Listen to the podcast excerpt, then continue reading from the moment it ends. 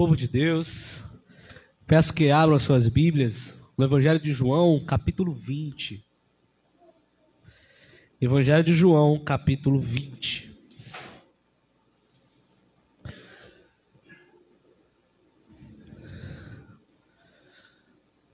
João, capítulo 20, leremos do verso 1 ao 18. Tem por título A Ressurreição de Jesus. Se você esteve aqui no culto da paixão, na sexta-feira, você vai dar continuidade à leitura que você começou. João, capítulo 20, versos 1 a 18.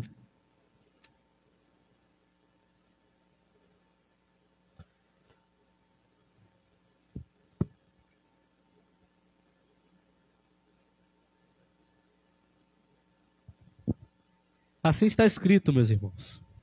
No primeiro dia da semana, Maria Madalena foi ao sepulcro de madrugada, sendo ainda escuro, e viu que a pedra estava revolvida.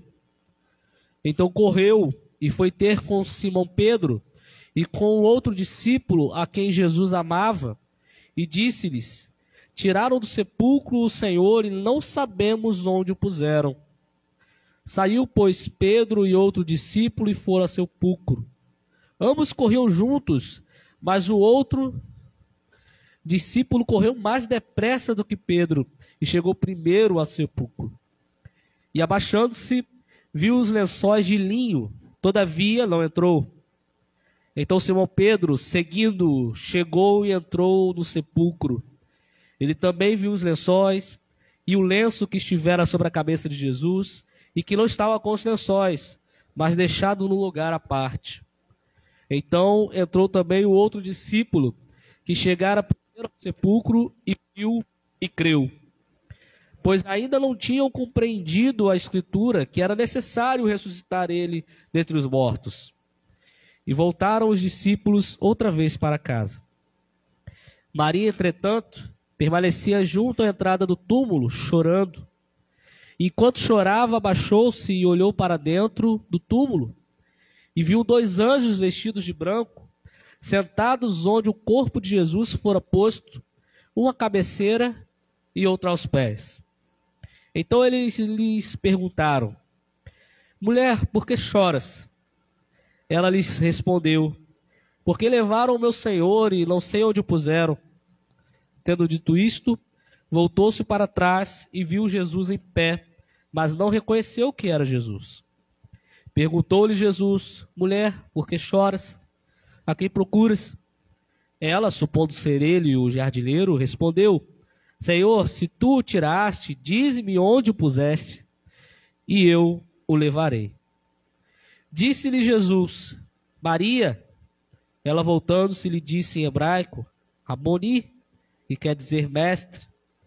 Recomendou-lhe Jesus: Não me detenhas, porque ainda não subi para o meu Pai, mas vai ter com os meus irmãos e dize-lhes: Subo para meu Pai e vosso Pai, para meu Deus e vosso Deus. Então saiu Maria Madalena, anunciando aos discípulos: Vi o Senhor. E contava que ele e contava que ele lhes dissera estas coisas. Palavra do Senhor. Amados, eu lembro quando eu era adolescente, ainda tocavam algumas músicas muito antigas, né? Embora não fosse mais da minha época. E uma delas era uma música da Legião Urbana, né? Quem acredita sempre alcança. Ou o verso anterior, né? Confia em si mesmo. Quem espera sempre alcança. Quem acredita sempre alcança. E eu lembro de ouvir isso e é uma coisa que, na verdade, está na cabeça. Todo brasileiro, todo brasileiro sabe esses versos. Você já os ouviu. E isso tem muito a ver com o que nós somos.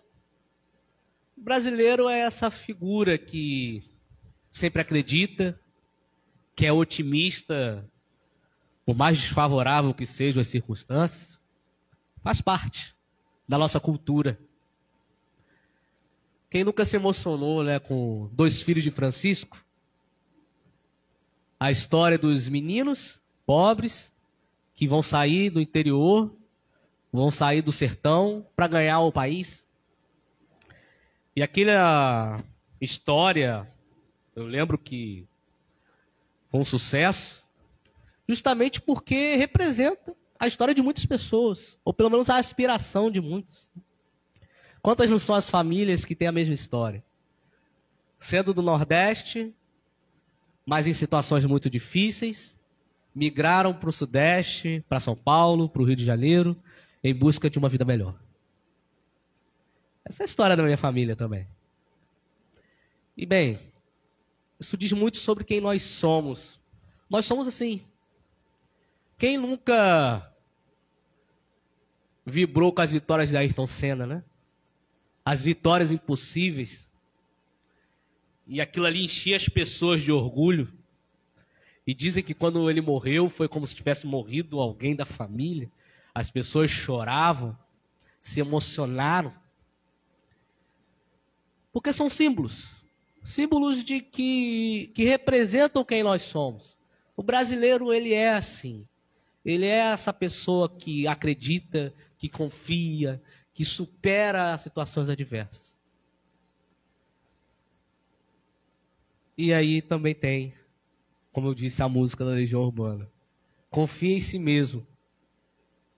Quem acredita sempre alcança.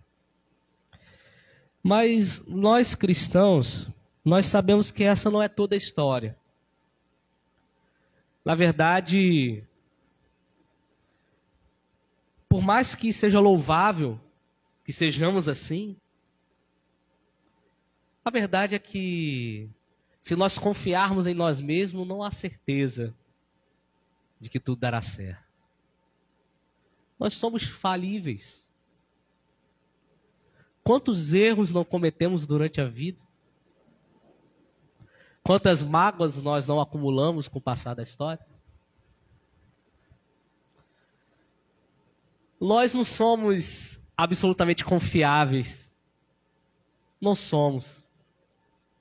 Esse mesmo país que é esse país de gente batalhadora, de gente que acredita sempre que é possível, é o mesmo país onde as pessoas morrem nas portas dos hospitais, morrem a bala perdida. É, a, é o país que tem 60 mil homicídios por ano. Né? É o país onde é como se tivesse uma guerra todo ano. Nós sabemos que, por mais que sejamos assim, e seja positivo, o nosso país não é esse mar de rosas que talvez imaginássemos até que deveriam ser. Quem não tem aquela impressão de que o nosso país tinha tudo para ser melhor? Quem não tem aquela sensação de que nós poderíamos ser muito mais do que nós somos? Isso tem uma razão. Porque somos falhos. E porque confiar em nós mesmos nem sempre é a resposta. Na verdade, poucas vezes é. Mas vem o Evangelho. Vem o Evangelho para nos explicar um pouco mais do que isso significa. Vem o Evangelho e diz, né, como lemos em Coríntios, se a nossa esperança em Cristo é para esta vida, somos os mais miseráveis dos homens justamente porque o cristão ele sabe que a sua esperança vai para além desta vida. Ele não confia em si mesmo, acreditando que sempre alcançará. Ele sabe que ele deve confiar em Cristo. E aí sim, nisto há verdadeira esperança. Se nós achamos que precisamos confiar em nós mesmos, teremos toda a decepção que vemos aí afora. Mas nós cristãos sabemos que somos brasileiros, sim, mas a nossa esperança não está em nós mesmos. Nem nos nossos heróis, vamos dizer assim, mas em Cristo. Por um fato muito simples. Mencionei aqui Ayrton Senna, Por mais que ele fosse fantástico, ele morreu. E morreu naquilo que fazia. Renato Russo, da mesma forma, morreu, tão jovem. Porque sabemos que todos estes e todos nós temos um limite para a nossa esperança. Digo humanamente falando. Que é a morte. Quantas vezes não ouvimos aí as pessoas dizerem, né? Para tudo na vida tem jeito, menos para a morte. Mas o cristão sabe que isso não é verdade. Ele tem uma esperança que vai para além desta vida. De modo que Paulo, ele vai dizer: se nós cremos em Cristo e não temos uma esperança para além desta vida, somos dos piores dentre os homens. Porque o cristão, ele tem uma fonte de esperança inesgotável e que transcende até mesmo a morte até mesmo a morte. Pelo simples fato que ocorreu, que nós lemos aqui. Cristo ressuscitou dentre os mortos. E aqui está a diferença. Você um dia verá a morte. Como eu disse, Renato Russo, Ayrton Senna, todos viram a morte. Mas Cristo, embora tenha visto a morte, como testemunhamos aqui na sexta-feira, ele venceu a morte. E daí percebemos que Cristo nos oferece uma esperança inigualável, uma esperança superior, uma esperança que pode vencer tudo, até mesmo a morte. E é para isso que nós estamos aqui para celebrar disso. Eu só queria dizer algumas coisas sobre a ressurreição. Esse fato que torna o cristianismo cristianismo. Tire a ressurreição e o que vai sobrar é algum tipo de filosofia budista, algum tipo de humanismo. Mas não, o cristianismo é muito mais do que isso. Porque nós cremos no fato de que Cristo ressuscitou dentre os mortos. E é tudo sobre isso. E isso muda tudo. Muda tudo acerca de quem nós somos e do que nós cremos. E meus irmãos, queria tecer alguns comentários sobre essa ressurreição. Em primeiro lugar, dizer que esta ressurreição, ela é um fato histórico.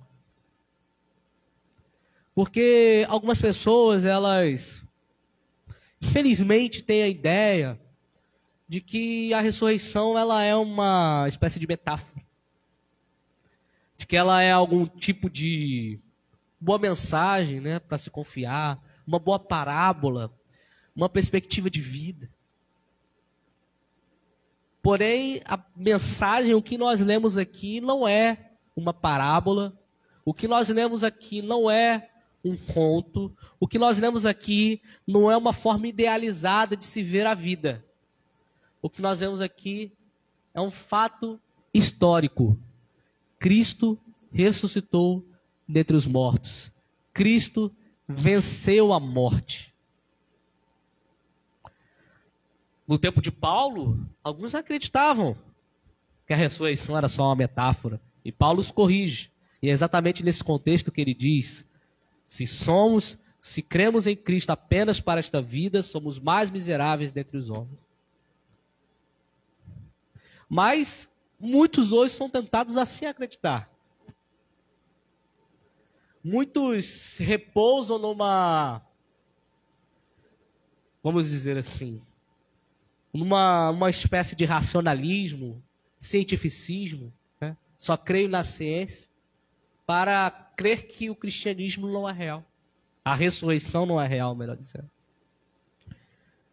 Algumas, até mesmo algumas igrejas, ministros ensinam isso.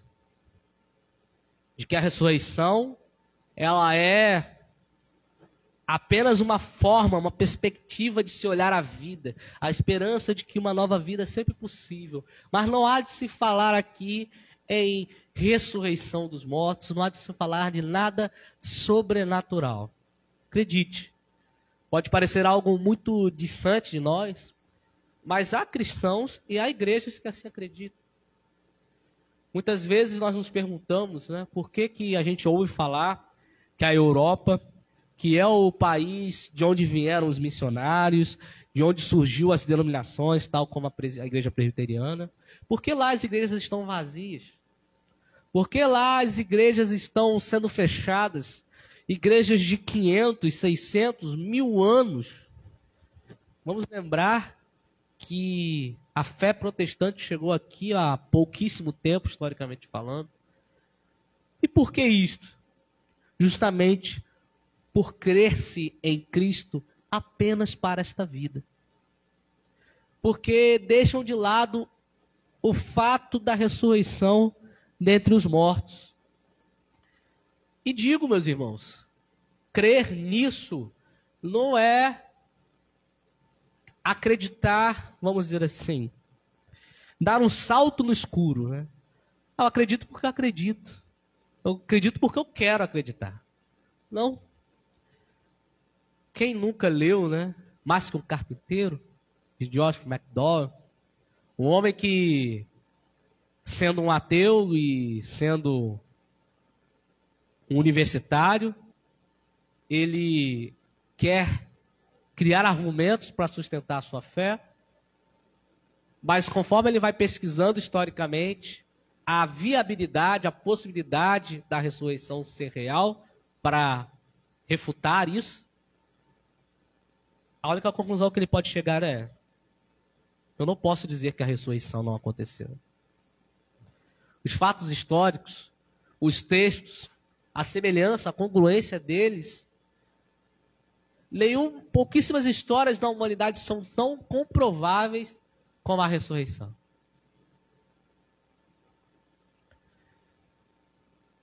Eu quero que você perceba isso lembre-se disso, que é real.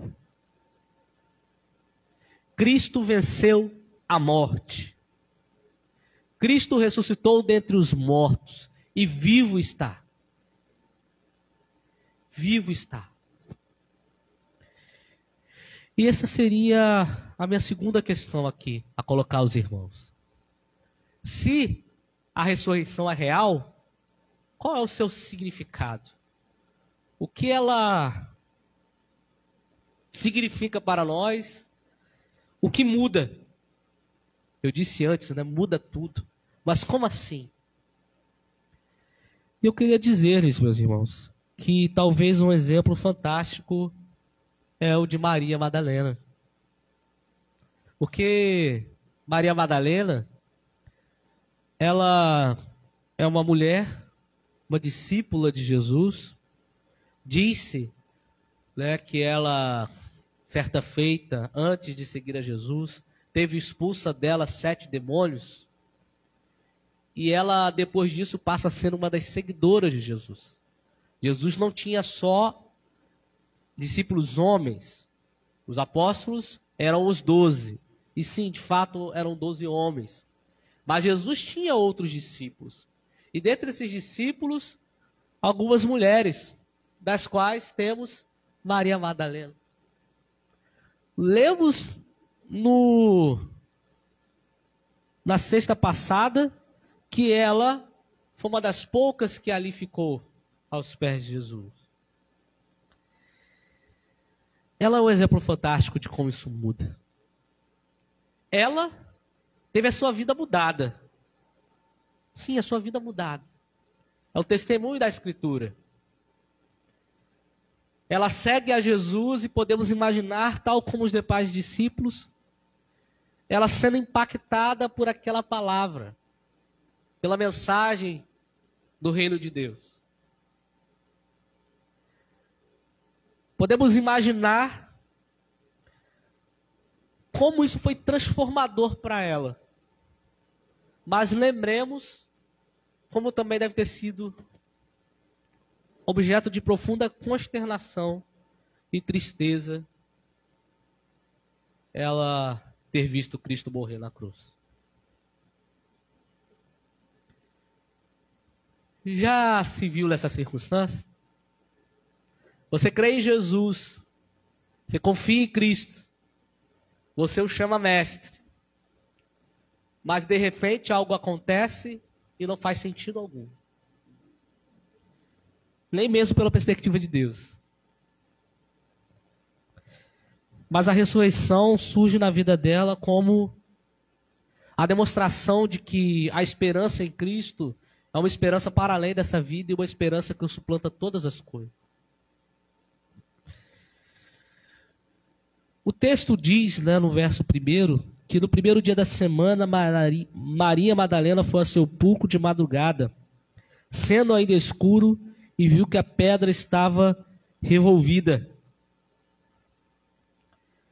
Não às nove da manhã, como fizemos o nosso culto, mas talvez às cinco da manhã de um domingo como este, ela vai e vê o sepulcro aberto e vê que o corpo lá não está. E podemos imaginar a tristeza. Talvez o corpo de Cristo tivesse sido roubado, talvez o corpo de Cristo tivesse sido destruído, cremado. Entretanto, após muito choro, algo acontece. Diz lá para o verso 11, que ela permanecia junto à entrada do túmulo chorando. Enquanto isso, Pedro e provavelmente João, que é esse discípulo amado, esse outro discípulo que sempre aparece no Evangelho de João, eles vão, vêm e retornam. Mas Maria continua lá.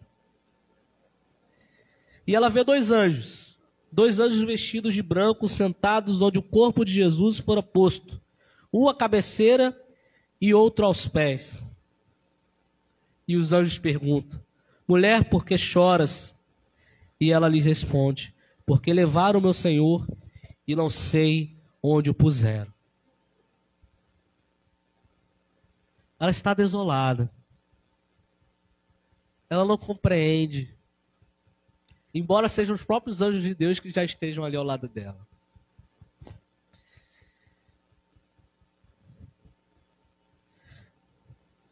Mais uma vez, não agora os dois anjos, mas o próprio Jesus. Voltou-se para trás, diz o texto, verso 14. Voltou-se para trás e viu Jesus em pé, mas não reconheceu que era Jesus. Perguntou-lhe Jesus: Mulher, por que choras? A quem procuras? Ela, supondo ser ele o jardineiro, respondeu: Senhor, se tu o tiraste, diz-me onde o puseste, e eu o levarei. Já é o próprio Cristo que está ao lado dela, mas ela ainda não percebe. Até que Jesus diz: Maria. Ela voltando-se, lhe disse em hebraico: Raboni, que quer dizer mestre. E de repente, o impossível acontece. O inimaginável. E surge uma nova esperança. Uma esperança que transcende todo entendimento. Porque, sim, vivemos muito momentos, muitos momentos fantásticos na nossa vida em que podemos ver a esperança renovada. Mas já imaginou alguém morto reviver? Esse é um outro tipo de esperança. De modo que ela pode responder com toda fé e convicção: Raboni, mestre. Ele já não está mais morto, vivo está. E essa esperança que transcende a vida que nos é posta aqui. Uma nova esperança. A possibilidade, como temos dito nos outros sermões, de um novo reino. Um reino que vencerá até o último inimigo, como disse, disse Paulo. a morte. N.T. Wright, teólogo anglicano, inclusive fala desse momento como uma nova criação. Se nós lembrarmos de Gênesis, lá está Eva. E Eva, depois de ter pecado, ela tenta se esconder do jardineiro, né? Do criador do jardim. E a sua atitude e o seu sentimento é de vergonha, é de culpa, é de incerteza. Mas aqui vemos outra mulher, Maria Madalena. Ela está desolada. Sim, está desolada. Está triste e não compreende o que aconteceu. Entretanto, o jardineiro vem a ela. E quando ela vê o jardineiro, que é Cristo, a sua reação não é fugir. Porque Deus não está vindo a ela para julgar, para condenar, mas está vindo para Maria Madalena dar-lhe uma nova esperança. Uma nova esperança. E aí percebemos que depois da ressurreição tudo muda. Que a ressurreição ela muda tudo sobre quem somos. Muda tudo acerca do que virá. Na sexta-feira, eu preguei sobre a morte de Cristo na cruz. Nós lemos aqui todo o relato da crucificação. Lembramos aos irmãos que naquela morte Cristo morreu por mim e por você. Sofreu a condenação que nós deveríamos ter sofrido. Mas ainda assim, esse não é todo o evangelho. Não é esse o credo. O credo não termina aí. O fato é que Cristo, ele não apenas morre por nossos pecados, mas ele morre e vence a morte. Ressuscita para ser o quê? O nosso rei. Diz o credo. E então, depois de ter ressuscitado, está sentado à destra de Deus Todo-Poderoso. E então é o Cristo que Estevão vê glorificado e exaltado. É o Cristo que João vê, o Rei da glória, Rei dos reis e Senhor dos senhores. E a partir de então, nós entendemos que não apenas Cristo morreu por nossos pecados e estamos livres da culpa, mas ele ainda vive e reina sobre nós e por isso podemos ter esperança daqui para frente. Podemos ter esperança de que, embora tenhamos pecado, o Espírito Santo estará conosco. Podemos ter certeza que, ainda que haja injustiça no mundo, Cristo há de exercer justiça, porque Ele é o nosso Rei. Ele não apenas morreu e lá ficou para nos perdoar e a partir de agora nós tentarmos por nós mesmos. Não. Cristo morreu, ressuscitou, vive está e é o rei da tua vida. E está aí contigo em seu espírito para te encaminhar, para te consolar, para te guiar, para te salvar. E isso, irmãos, é infinitamente maior do que confiar em si mesmo. Infinitamente maior. Essa esperança ela é inigualável. E é isso que Maria Madalena vive. Ela de repente, aquilo ali vem como uma mudança total de como ela vê o mundo. Algo inimaginável e inexplicável. Nós não tivemos oportunidade de viver isso. Isso foi concedido a ela.